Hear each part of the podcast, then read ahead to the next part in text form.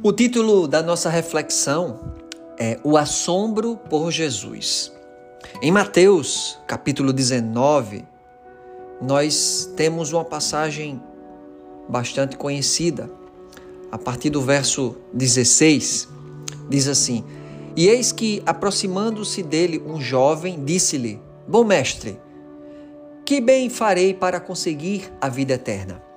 E ele disse-lhe: Por que me chamas bom? Não há bom senão um só, que é Deus. Se queres, porém, entrar na vida, guarda os mandamentos. Disse-lhe ele: Quais? E Jesus disse: Não matarás, não cometerás adultério, não furtarás, não dirás falso testemunho, honra teu pai e tua mãe e amarás o teu próximo como a ti mesmo. Disse-lhe o jovem: Tudo isso tenho guardado desde a minha mocidade. Que me falta ainda? Disse-lhe Jesus: Se queres ser perfeito, vai, vende tudo o que tens e dá-o aos pobres, e terás um tesouro no céu, e vem e segue-me. E o jovem, ouvindo esta palavra, retirou-se triste, porque possuía muitas propriedades. Então, temos aqui um jovem que se aproxima de Jesus e faz-lhe essa pergunta: Bom mestre, que bem farei para conseguir a vida eterna? Essa pergunta, ela nos apresenta uma fome, ela denuncia essa busca, ela mostra esse desejo no coração daquele jovem. A Bíblia nos diz que todo ser humano possui em seu coração esse desejo pela eternidade. Isso está em nós. Eclesiastes 3:11 diz: Ele fez tudo apropriado a seu tempo. Também pôs no coração do homem o anseio pela eternidade. Mesmo assim, este não consegue compreender inteiramente o que Deus fez. Não devemos esquecer que nós somos seres espirituais passando por uma experiência terrena. Em Gênesis 2:7, a Bíblia nos diz então o Senhor Deus formou o homem do pó da terra e soprou em suas narinas o fôlego de vida, e o homem se tornou um ser vivente. Ou seja, o barro volta para a terra, mas o nosso espírito foi criado pelo sopro de Deus.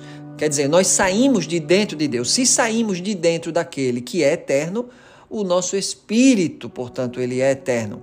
Por isso, tanto o jovem quanto cada um de nós temos esse anseio pela eternidade. Talvez, querido ouvinte, você está aqui nesse nessa ouvindo essa mensagem com essa mesma fome desse jovem, desejando saber sobre o seu futuro, desejando saber sobre o seu destino final. E essa é uma pergunta importante e que todo ser humano, alguém que busca sabedoria, deve pensar, deve fazer. Onde eu passarei a minha eternidade?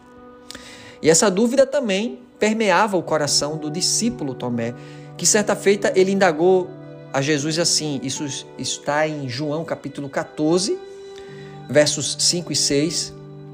Disse-lhe Tomé: Senhor, não sabemos para onde vais. Como então podemos saber o caminho? Respondeu Jesus: Eu sou o caminho, a verdade e a vida. Ninguém vem ao Pai a não ser por mim. Este mesmo episódio de Jesus e o jovem rico, ele é contado nos três primeiros evangelhos, ou seja, estão esse episódio está no, nos evangelhos sinóticos, tanto em Mateus quanto Marcos e Lucas, eles citam essa passagem. E no evangelho de Lucas nós vemos a revelação, essa denúncia de um outro movimento do coração daquele jovem. Em Lucas 18, no mesmo relato, verso 21, diz assim: Você conhece os mandamentos, Jesus está falando: não adulterarás, não matarás, não furtarás, não darás falso testemunho, honra teu pai e tua mãe. E ele diz: A tudo isso eu tenho obedecido desde a adolescência, disse ele. Ou seja, o jovem acreditava que cumpria todos os mandamentos. Ele diz a Jesus: A tudo isso tenho obedecido desde a adolescência. E aqui, com esta resposta, o jovem denuncia o seu coração cego, um coração que é ignorante a respeito de si mesmo. Nós também podemos estar perdidos em nosso próprio coração. nos achando que somos muito cultos, inteligentes, mas basta uma pergunta de Jesus para que o nosso coração seja revelado. Porque as nossas falas, elas denunciam o nosso coração. No Evangelho de João, no capítulo 3, há esse encontro é, que todos nós conhecemos, o encontro de Nicodemos, um mestre da lei, com Jesus. Então, nesse episódio, Jesus diz a Nicodemos em João 3:3: Ninguém pode ver o reino de Deus se não nascer de novo. Então, Nicodemos, o doutor da lei, ele vai perguntar: como alguém pode nascer sendo velho? É claro que não pode entrar pela segunda vez no ventre de sua mãe e renascer. E no verso 9 ele pergunta: como pode ser isso? Então, no verso 10, disse Jesus: Você é mestre em Israel e não entende essas coisas? Quer dizer, basta uma fala de Jesus para que a nossa miséria seja exposta. Basta uma fala de Jesus para mostrar que não somos mestres de nada. Muitas vezes os, os, nossos pensamentos e as nossas conversas denunciam a nossa pobreza espiritual. Só que não temos a capacidade ou não temos o discernimento para perceber isso. Tem coisas que, assim como Nicodemos, temos o título de mestre, mas na verdade não entendemos nada. Há um salmo que eu gosto demais, que eu oro constantemente, que é o Salmo 19. E nos versos de 12 a 14, o salmista diz assim: Quem pode discernir os próprios erros? Absolve-me dos que desconheço. E ele diz assim: Também guarda o teu servo dos pecados intencionais, que eles não me dominem então serei íntegro, inocente de grande transgressão. E ele finaliza o verso 14 assim: Que as palavras da minha boca e a meditação do meu coração sejam agradáveis a ti, Senhor, minha rocha e meu resgatador. A riqueza material daquele jovem não lhe garantia a grandeza de sua alma. E como vos disse já, que essa passagem, além de estar em Mateus e Lucas, ela também está no Evangelho de Marcos.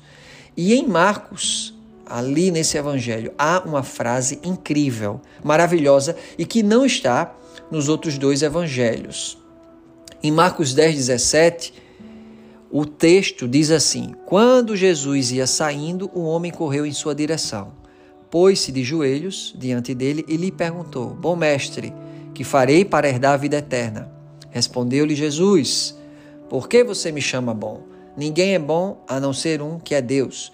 Você conhece os mandamentos: não matarás, não adulterarás, não furtarás, não darás falso testemunho, não enganarás ninguém, honra teu pai e tua mãe. E ele declarou: Mestre, a tudo isso tenho obedecido desde a minha adolescência. Agora, olha o que diz no Evangelho de Marcos. Jesus olhou para ele e o amou.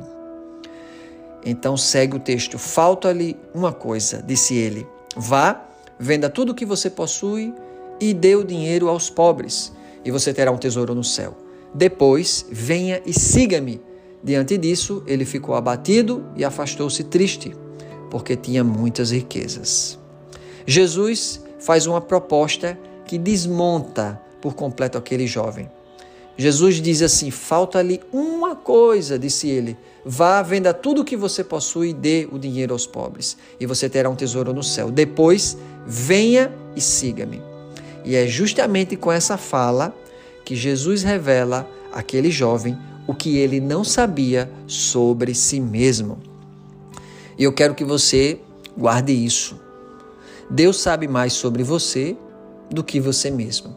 Há coisas sobre você que você ainda não descobriu, não percebeu por causa da nossa própria cegueira, da nossa própria ignorância, do nosso orgulho. E eu espero que essa mensagem seja uma mensagem que traga revelação pessoal para mim e para você. E Jesus pode mostrar isso para mim e para você. Jesus pode mostrar para você algo sobre você. É justamente a fala de Jesus para Nicodemos, quando ele diz assim: "Você não é mestre?" já era para você saber sobre isso e que o Senhor sonde os nossos corações e que Ele ilumine o nosso coração e o nosso caminho. Em Jeremias 17, 9, e verso 10 também diz assim: O coração é mais enganoso que qualquer outra coisa e sua doença é incurável. Quem é capaz de compreendê-lo? E Deus diz assim: Eu sou o Senhor que sonda o coração e examina a mente para recompensar a cada um de acordo com a sua conduta, de acordo com as suas obras.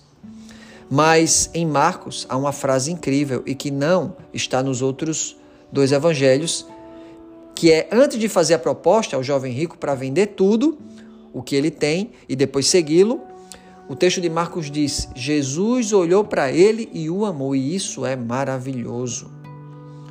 Porque Jesus revela esse esse amor por aquele jovem. Ele olha para mim, ele olha para você e nos ama.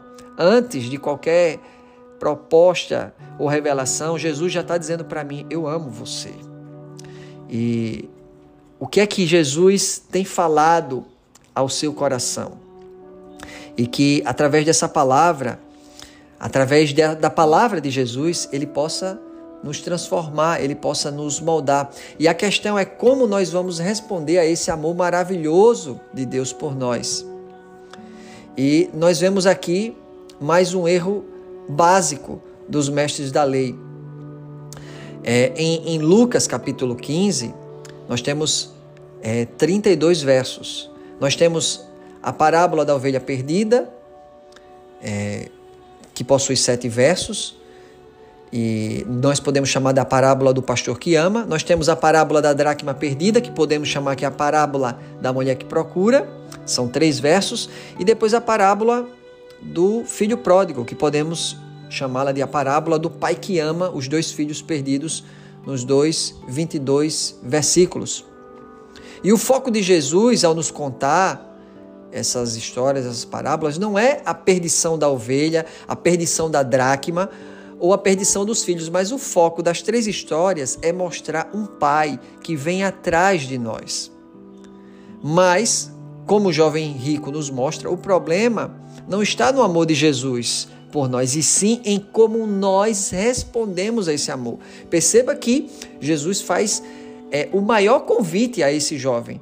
Se nós ficamos surpresos porque o jovem rico iria deixar tudo e seguir a Jesus, perceba o convite que Jesus faz venha me seguir, venha ser um discípulo meu. Esse convite de Jesus é para ser muito mais surpreendente para nós do que o que aquele jovem iria deixar. Porque a aventura que aquele jovem iria, o caminho do discipulado que aquele jovem iria entrar, era algo extraordinário, era um convite muito especial. Então, nós vamos ao, ao Evangelho de Mateus, que vai nos ajudar a elucidar essa questão. Em Mateus 13, 44 a 46, Jesus conta assim: O reino dos céus é como um tesouro escondido num campo. Certo homem, tendo-o encontrado, escondeu-o de novo. Então, cheio de alegria, foi, vendeu tudo o que tinha e comprou aquele campo. O reino dos céus também é como um negociante que procura pérolas preciosas encontrando uma pérola de grande valor, foi, vendeu tudo que tinha e a comprou. Observe que os compradores do campo com o tesouro e da pérola de grande valor, eles não barganharam o preço. O que eles encontraram foi tão precioso que eles sabiam que valia tudo que eles possuíam. Então, antes mesmo deles perguntarem ao vendedor o preço do campo, o homem já foi chegando ali Vamos imaginar que, olha, meu amigo, tá aqui a minha carteira, a chave da casa, do carro, os cartões do banco. O que eu encontrei vale tudo. Observe que o texto diz cheio de alegria. Então, querido amigo ouvinte, Jesus, ele é a pessoa mais fascinante e mais maravilhosa do mundo. Quem encontra Jesus sabe que tem que dar toda a vida para ele. Mas o jovem rico era fascinado por sua era mais fascinado pela sua riqueza do que por Jesus. E eu quero usar aqui três trechos, três excertos aqui para que possamos concluir essa reflexão. O primeiro trecho vai vem aqui de uma obra magistral do Pequeno Príncipe de Antoine de Saint-Exupéry. Ele escreveu essa obra e nesse trecho onde o menino dialoga com a raposa sobre o que é cativar. O menino chama na obra do Pequeno Príncipe, né? Se você já leu, a raposa para brincar, mas ela diz que não pode aceitar porque ainda não foi cativada. Então, a, raposa explica que cativar é criar laços. E ela diz e explica o seguinte: Tu não és ainda para mim senão um garoto igual a cem mil outros garotos, e eu não tenho necessidade de ti. E tu também não tens necessidade de mim. Não, po, não passo aos teus olhos de uma raposa igual a cem mil outras. Olha o que diz: Mas se tu me cativas, nós teremos necessidade um do outro. Serás para mim único no mundo, e eu serei para ti única no mundo. Então, quando o pastor deixa as 99 e vai atrás da ovelha perdida, é porque aquela ovelha era única para ele. Era uma ovelha que cativou seu dono. E a mensagem que eu deixo para você, a mensagem de Jesus, é Jesus dizendo: Você é único para mim. Você cativou meu coração. Venha e siga-me. Porque foi isso que aconteceu com os discípulos. Jesus os encontrava e dizia: Siga-me. Então, quando encontramos Jesus, nós não conseguimos dar outra coisa a não ser o nosso tudo. Porque Jesus nos fascina. O segundo excerto, o segundo trecho, vem do livro Custo do Discipulado, do pastor Jonas Madureira que diz assim em seu livro: Se sua escolha for pelo discipulado, é porque algo mais encantador que o espelho cativou sua alma. O espelho é você mesmo, né? Você está olhando para o espelho. Por isso, o discipulado começa com a admiração por Cristo e se transforma na imitação diária de Cristo, a ponto de sermos admirados por outras pessoas. Não, obviamente, por quem somos, mas por quem imitamos. Ou seja, a pessoa mais encantadora do universo é Jesus. E é por isso que deixamos tudo para segui-lo. E quando alguém, porventura, nos admirar, te admirar, não faz isso por quem somos, mas, como diz o pastor Jonas, por quem nós imitamos. Não há como sermos discípulos de alguém que não admiramos, de alguém que, que nos, não nos fascine, de alguém que não nos cative. Então, você é fascinado por Jesus? Você é fascinado pelo amor do Senhor? E o terceiro excerto é extraído do livro Evangelho Maltrapilho, do escritor Brennan Manning, que eu gosto muito. E ele diz assim: muitos anos antes da sua morte, um notável rabino, o rabino Abraham Joshua Heschel, sofreu um ataque do coração quase fatal. Seu melhor amigo estava ao seu lado, no seu leito. Heschel estava tão fraco que só conseguiu sussurrar: Sam, sou grato pela minha vida, por todos os momentos que vivi. Estou pronto para partir. Vi tantos milagres na minha vida. O velho rabino ficou esgotado pelo esforço em falar. Depois de uma longa pausa, ele disse: Sam, nunca na minha vida pedi a Deus sucesso, sabedoria, poder ou fama pedi assombro e ele me concedeu. Pedi assombro e ele me concedeu.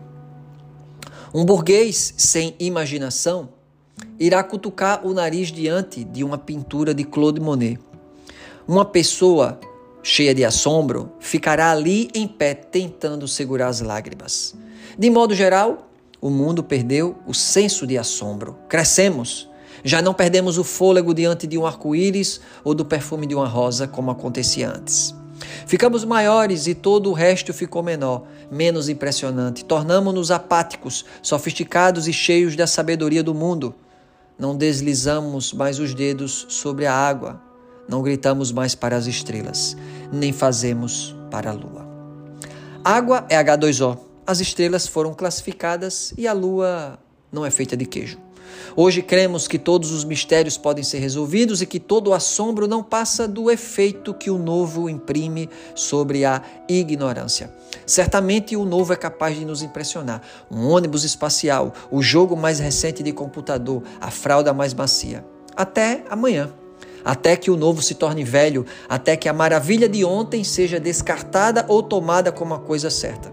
Não é de admirar que o Rabino Heschel tenha concluído à medida que a civilização avança, o senso de assombro declina. E querido amigo ouvinte dessa mensagem, talvez seja isso que nos falte o assombro por Jesus. Perdemos o assombro pela palavra, o assombro pela oração, por estarmos na presença daquele que dizemos que é a pessoa mais fascinante do universo. Mas basta abrirmos a boca para que o nosso coração miserável ele seja denunciado. Jesus, ele deve nos fascinar, nos assombrar, nos deixar maravilhados. Jesus deve nos deixar sem fôlego, abismados, estupefatos.